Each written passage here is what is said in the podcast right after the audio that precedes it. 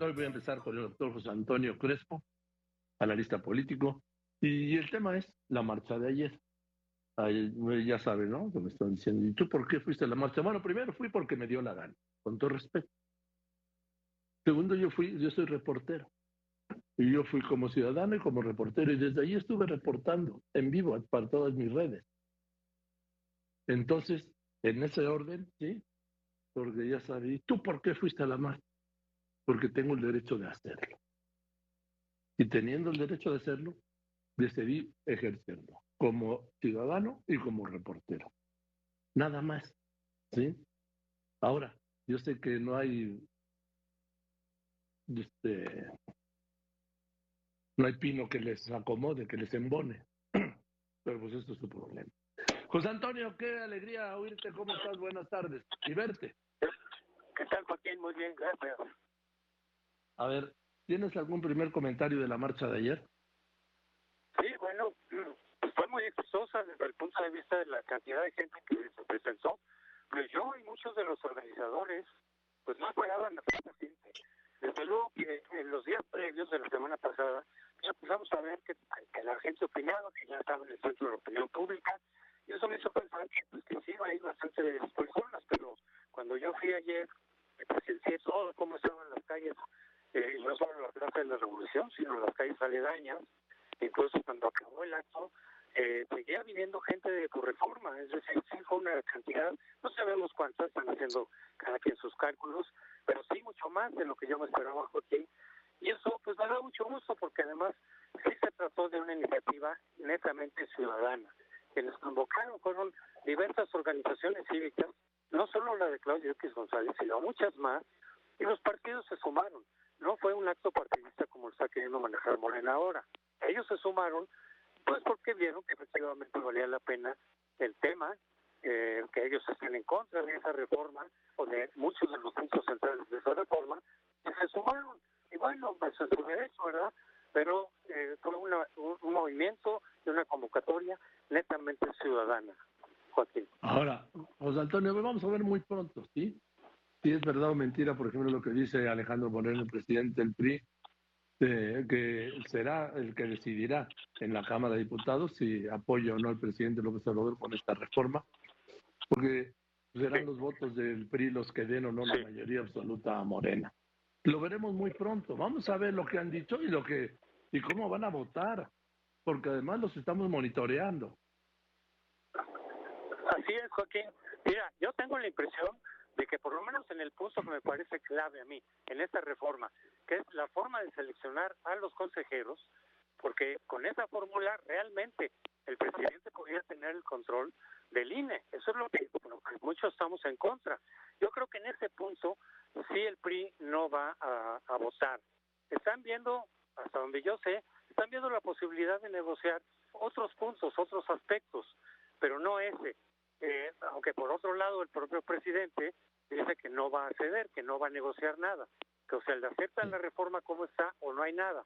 Entonces, mi cálculo es de que no, no se va a aprobar la reforma justo por ese punto que es el más conflictivo y desde mi punto de vista el más importante de la reforma, que es la fórmula para elegir consejeros y magistrados que le daría toda la ventaja al presidente y a su partido, Joaquín. Eh, espero que no pase, pero tengo la impresión de que no va a pasar precisamente por ese punto. Pues yo tengo que ser profesionalmente un escéptico. Eh, José Antonio, yo no confío en el PRI, yo no confío, vamos, no confío en Alejandro Moreno, la verdad. Sí, estoy seguro así estoy percibiendo las cosas, obviamente me puedo equivocar, en estas cosas siempre hay un margen de error muy amplio, pero dado los elementos que tengo en la mano, mi interpretación es esa. Ahora, eso no significa que, que Morena ya va a ceder, no, tienen todavía muchos canales para tratar de lograr ese control. Por ejemplo, pueden pasar lo que quieren esa misma fórmula, si no pasa por la vía constitucional, suponiendo que efectivamente el PRI no respalde esa iniciativa, lo pueden hacer por, por ley secundaria. Y aunque sea anticonstitucional, le pueden intentar hacer como lo hicieron con la ley eléctrica, que cuatro de los once ministros de la Corte avalen ese cambio y entonces ya la van a tener, aunque el PRI no votara a favor, de todas maneras van a tener esa posibilidad. Y si no, de todas maneras van a intentar controlar a los nuevos cuatro consejeros que el año que viene se tienen que cambiar, entre ellos el presidente del Consejo, el eh, eh, van a tratar de acordar. Sí. Tienen la mayoría en, la Cámara Baja y ellos pueden nombrar a la mayoría de los siete miembros del comité técnico, que son los que a su vez filtran las primeras eh, candidaturas de los consejeros. O sea, ellos van a seguir intentando controlar el INE. Si se echa para atrás y no se aprueba la reforma constitucional, de cualquier manera van a seguir intentándolo por uno u otro lado. ¿Lo van a conseguir? No lo sé, pero lo van a seguir intentando sin duda alguna. Ahí sí, te doy la razón, va a seguir intentando controlar al INE por una forma o la otra, como puedan. Ahora, eh, José, doctor Crespo, estoy hablando con el doctor José Antonio Crespo. Tenemos que recordar que no se puede hacer ninguna modificación uh, electoral un año antes de las elecciones, ¿no? ¿Es correcto? Así es. Sí, o sea, que, que lo que quieran hacer lo tienen que hacer antes de junio próximo. Sí, desde luego. Pues mira, tienen el tiempo suficiente. Si no se aprueba, se supone que de aquí a fin de año se somete a la reforma constitucional. Echa para atrás, tienen los primeros meses del año que viene para hacer eh, la ley secundaria, cambios en la ley secundaria. Y ahí no necesitan negociar con nadie, ellos tienen la mayoría absoluta. Entonces pueden cambiar la ley y esperar a que la Corte diga si pasa o no pasa.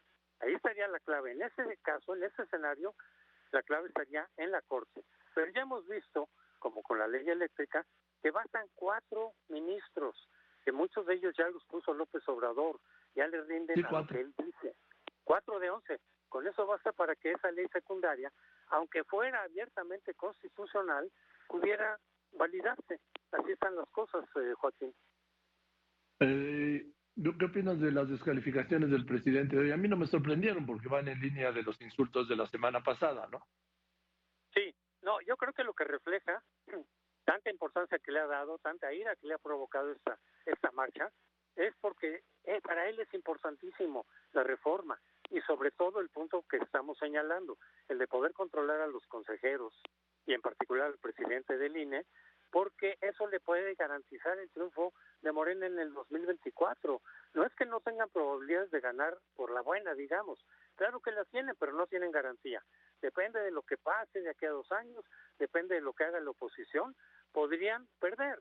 Yo no, descarto tampoco ese escenario. No lo veo fácil, pero ellos quieren la garantía.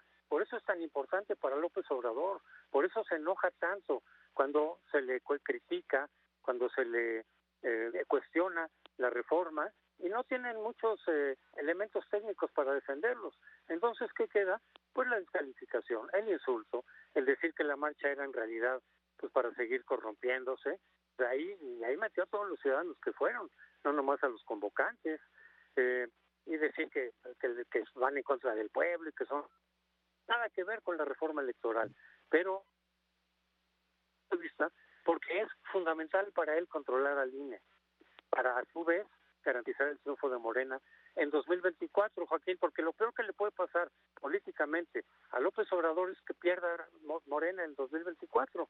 Entonces va a hacer todo lo posible para que eso no ocurra. Y, un, y una estrategia clave es controlar al INE. Por eso le da tanta importancia. Y sobre todo también estamos hablando del Congreso, ¿no?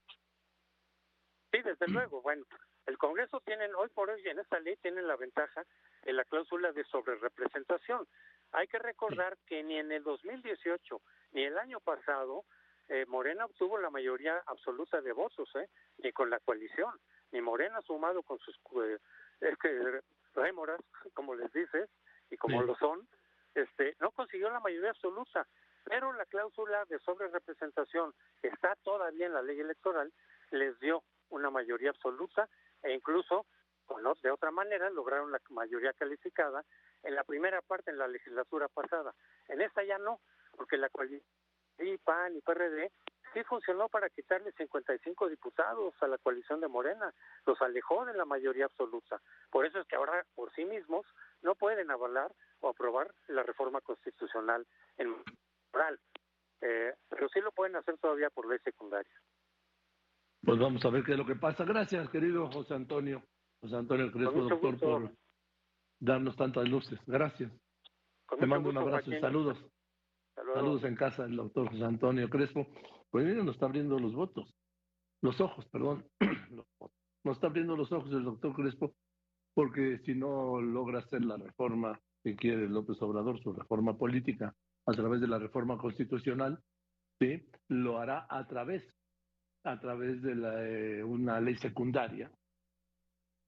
Y entonces que cuatro ministros de los once que son la declaren constitucional. Y bolas. Entonces sí será incontenible.